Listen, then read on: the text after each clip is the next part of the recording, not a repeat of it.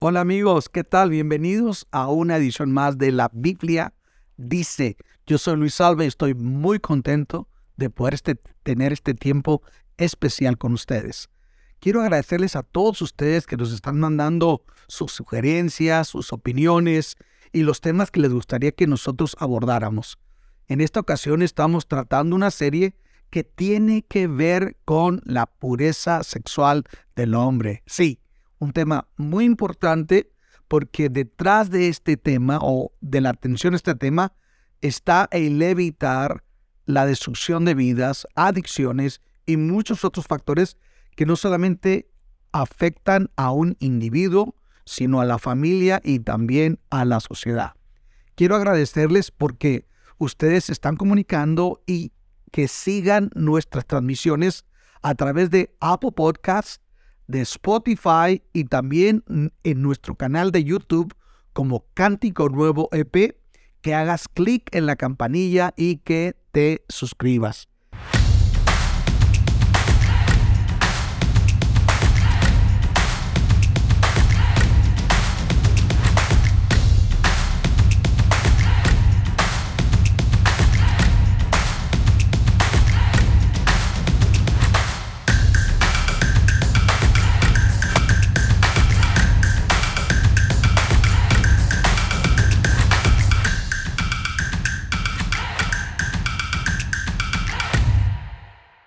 Quisiera comenzar hablando el día de hoy de tres factores que contribuyen a que nosotros no mantengamos la victoria en la batalla por nuestra pureza sexual. Y quisiera hablar de lo que es la ingenuidad en el hombre, la rebeldía y también el ser descuidados. ¿Por qué eh, ocurren este tipo de situaciones? Bueno, esto ocurre cuando nosotros mezclamos nuestras normas con las normas divinas. Escucha esto.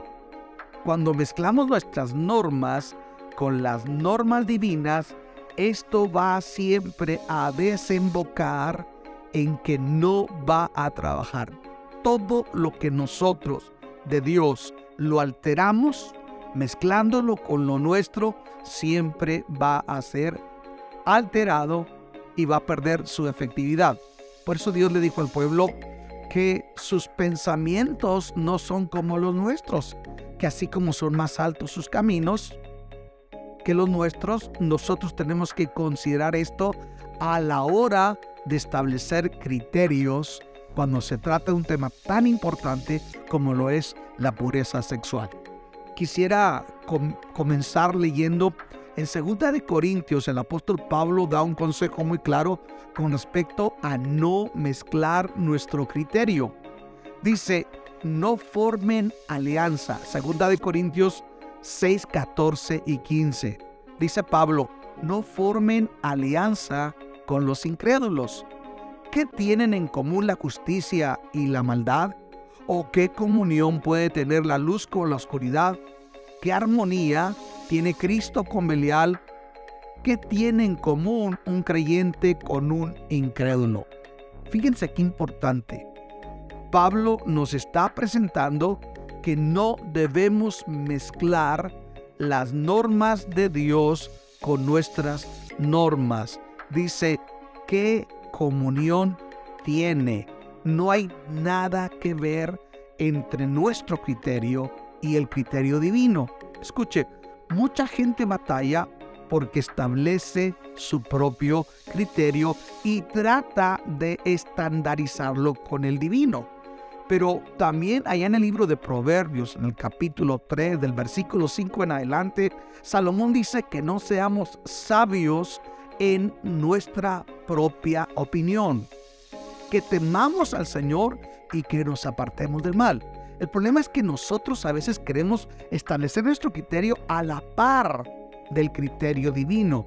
Y cuando hacemos esa mezcla, lo que está pasando que estamos haciendo un criterio adulterado y nunca el resultado va a ser bien. Y yo quiero comenzar citando algo que es muy importante. Y es que a veces nosotros simplemente somos ingenuos. ¿Sí? Ingenuos. ¿Qué es un ingenuo? Es alguien que no considera bien lo que tiene enfrente y cómo ha de responder ante ello y por consecuencia no considera las consecuencias de lo que puede venir como producto de tomar decisiones que no está pensando detenidamente. En Proverbios capítulo 22, versículo 3 nos habla de no ser ingenuos.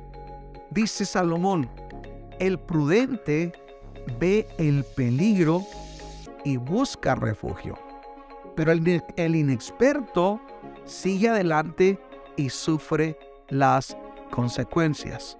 Repito, el prudente ve el peligro y busca refugio, pero el inexperto sigue adelante y sufre las consecuencias.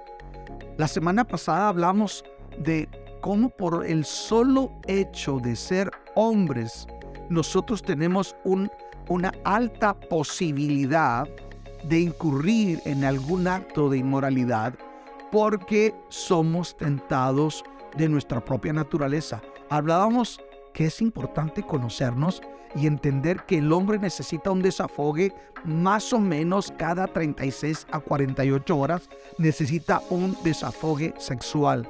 El hombre por naturaleza tiende a ser más visual, se enciende por lo que ve y ahí es donde, donde nosotros tenemos que tener mucho cuidado y no ser ingenuos y faltar a la prudencia. Vamos a ser honestos. ¿Qué pasa cuando nosotros vemos una persona del sexo opuesto que es muy atractiva? Una mujer muy bella, unos ojos muy bellos, no se diga una sonrisa bonita, eh, un cuerpo bonito. Seamos honestos, nos sentimos atraídos. Salomón dice que no te prenda con su belleza y no te quedes mirándola. Hay alguien lo que llama la mirada de rebote. Es, es cierto, te topaste ante esa situación y si te estás sintiendo atraído, tienes que entender y tenemos que entender que no tenemos que ser imprudentes. Se prende un foco amarillo que nos dice peligro. Está consciente de tus debilidades, está consciente de tus vulnerabilidades y cuando nosotros jugamos a que tenemos el control, siempre el resultado va a ser crítico. Por eso, Proverbios nos dice, Salomón, en el, capítulo 22, verso 3, el prudente ve el peligro y ¿qué, y qué hace? Busca refugio, más el inexperto sigue adelante y sufre las consecuencias. Mire, dice que ve el peligro, está consciente de él y que busca refugio. ¿Qué hizo José cuando la esposa de Potifar lo tomó de su ropa y estaba con ropas ellas muy sensuales y con una actitud muy sensual le dijo, ven y durmamos juntos? Dice la Biblia que José huyó. Y Pablo instruye a Timoteo, el joven pastor de Éfeso, y le dice, huye de las pasiones juveniles. Tenemos que escapar de ese tipo de escenarios porque la tentación sexual no es algo que se puede reprender.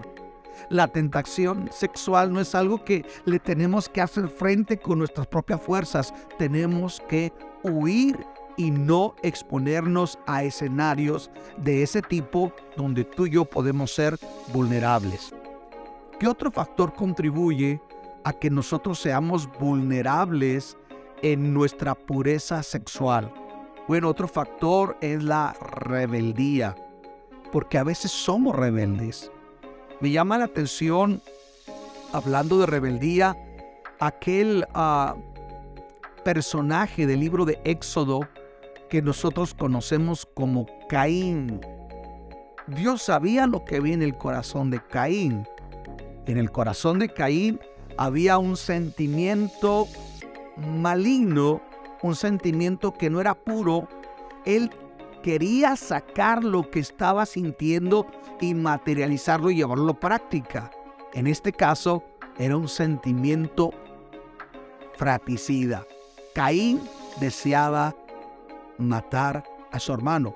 Pero no es como que Dios deja a Caín a que sea llevado por su proceder. Primeramente Dios confronta a Caín, le muestra lo que hay en su corazón y le habla de las consecuencias de lo que puede venir. Pero también Dios le dice a Caín que él no está solo, que él puede enfrentar ese sentimiento. Sin embargo, Caín actúa con rebeldía. En Génesis capítulo 4, versículo 7, Dios le advierte de esta manera a Caín y le dice, si hicieres lo bueno, podrás andar con la frente en alto, pero si haces lo malo, el pecado está a la puerta para dominarte. No obstante, tú puedes dominarlo. Fíjese qué juego de palabras Dios expresa en esta advertencia para Caín. El pecado está a la puerta. Es decir, el pecado siempre va a estar para acechar, siempre va a apelar a nuestra concupiscencia, a nuestras pasiones, a las circunstancias. Por eso tenemos que cuidar nuestro corazón y tenemos que cuadrar, guardar de exponernos a circunstancias como exponíamos ahorita en el punto anterior. Pero me llama la atención que Dios le dice a Caín que el pecado es tan poderoso que si nosotros no detenemos, primeramente fue una imagen, después se convirtió en un pensamiento y en nuestro corazón idealizamos estar en la intimidad con esa persona que nos sentimos atraídos y que no es nuestra esposa.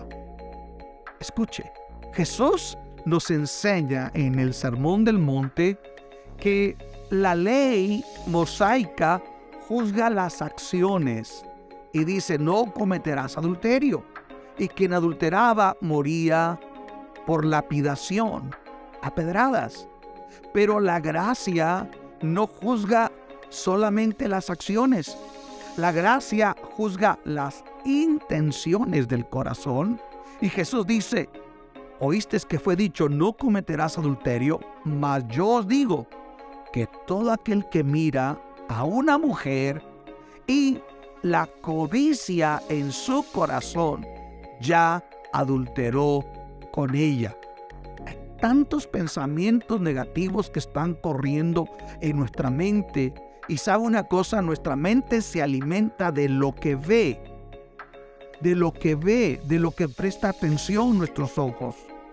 Por eso Dios le está advirtiendo a Caín, si no te detienes, el pecado va a poder dominarte. Y el pecado solamente nos domina cuando nosotros asumimos una actitud rebelde. Y la actitud rebelde es cuando sé hacer lo bueno y no lo hago.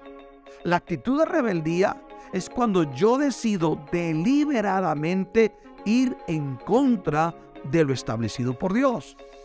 Y sabe que a veces los hombres somos rebeldes, porque pareciera que nuestra sociedad, eh, eh, escuche, no está a la alta ser piadoso, no está a la alta, no es trending ser un hombre temeroso de Dios.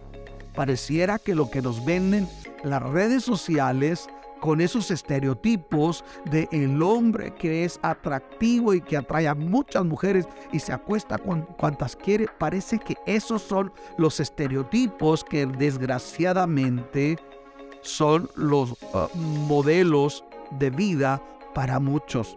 Pero Dios nos dice que tenemos que tener cuidado porque el que practica el pecado se hace un esclavo del pecado cuando decidimos ser rebeldes. Sin embargo, algo que yo encuentro en esta advertencia que Dios le hace a Caín, le dice, no obstante, tú puedes dominar el pecado. Es, tú puedes vencer el pecado. Es cierto, hay un pensamiento impuro.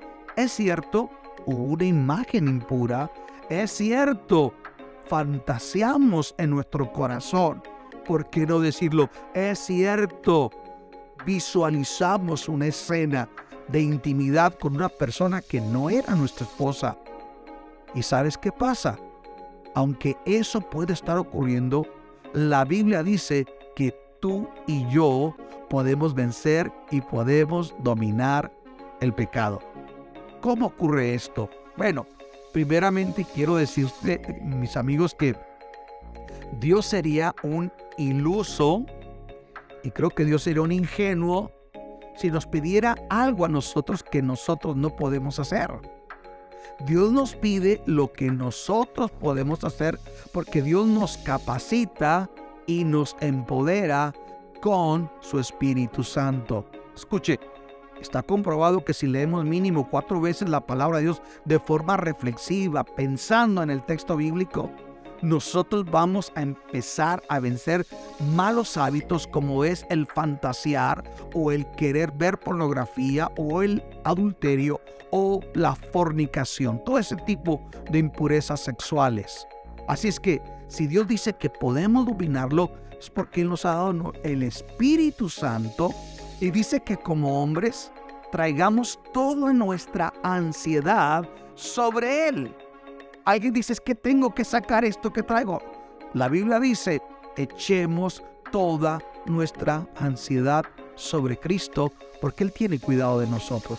Ahora, Dios es tan bueno con nosotros que dice que Él se compadece de aquellos que son tentados. Y cuando nosotros hacemos un alto, nos hacemos a un lado, buscamos refugio en Dios, Dios promete a través de su gracia fortalecernos y ayudarnos.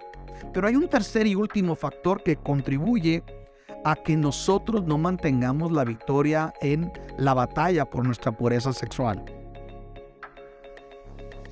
Y me refiero a que aparte de que somos ingenuos, aparte de que a veces somos rebeldes, también a veces nosotros somos descuidados. Es decir, somos negligentes, somos descuidados. Una cosa es que yo sea ingenuo, otra cosa es que yo sea rebelde, pero otra cosa es que vivamos un estilo de vida descuidado. ¿Cómo es eso? Quiero citarles un ejemplo que está en la Biblia y creo que es muy conocido por todos nosotros.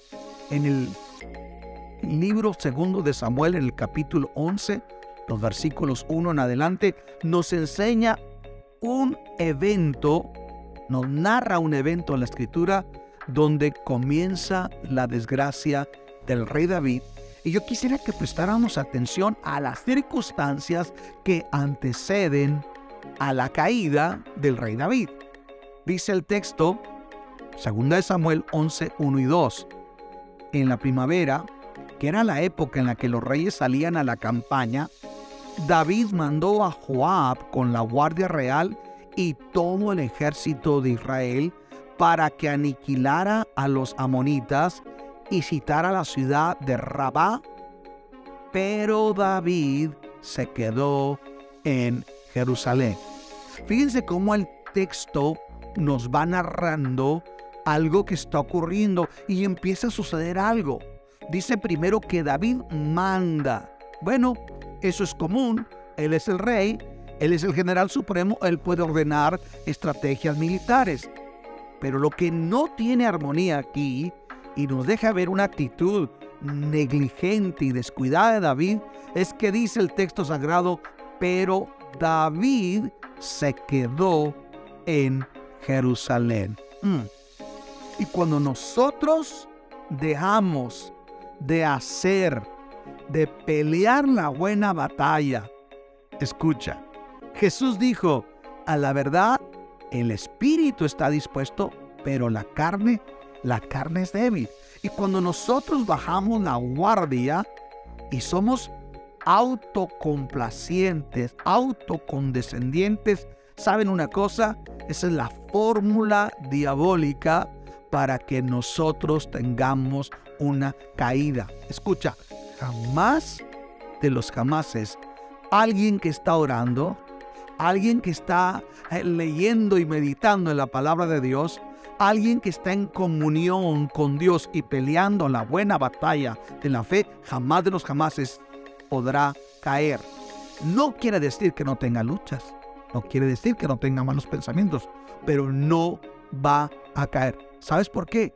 Porque el día que dejamos de pelear, ese día comenzamos a retroceder y empezamos a ser vulnerables en nuestra pureza sexual. ¿Y cuál fue el escenario?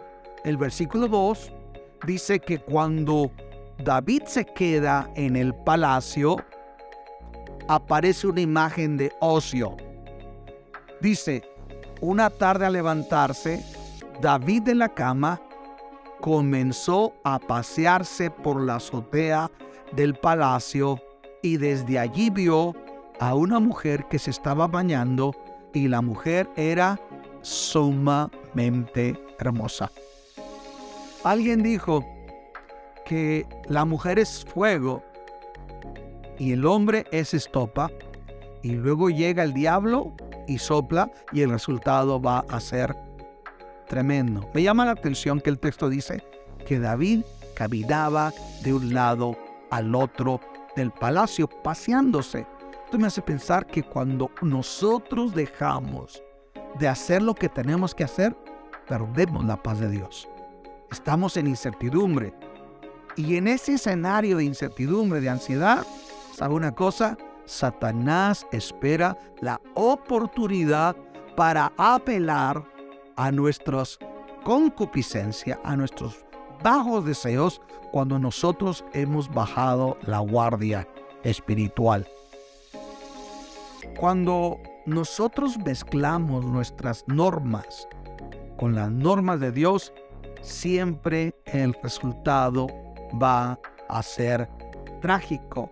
La balanza nunca se va a inclinar al cielo cuando yo estoy poniendo y queriendo mezclar mi, mi propio criterio con las demandas de Dios.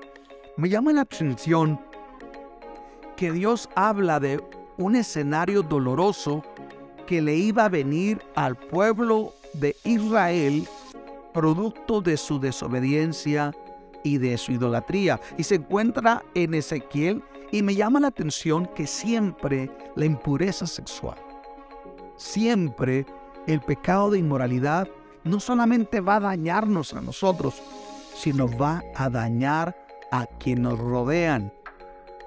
Leo Ezequiel capítulo 6 versículo 9 y dice, los sobrevivientes se acordarán de mí en las naciones donde hayan sido llevados cautivos. Se acordarán de cómo me he afligido por culpa de su corazón adúltero. Hoy aquí está hablando Dios. Dios está diciendo, yo me he afligido por la culpa del corazón adúltero de ustedes y de cómo se apartaron de mí y se fueron tras sus ídolos. Y mire cómo lo dice el texto sagrado. Sentirán asco de ellos mismos por todas las maldades que hicieron y por sus obras repugnantes. Oiga, qué, qué, qué, qué manera más clara de escribir que siempre cuando nosotros no cultivamos los frutos del Espíritu, no hay templanza, no hay dominio propio, y que logramos hacer lo que nosotros queremos, siempre el resultado va a ser doloroso.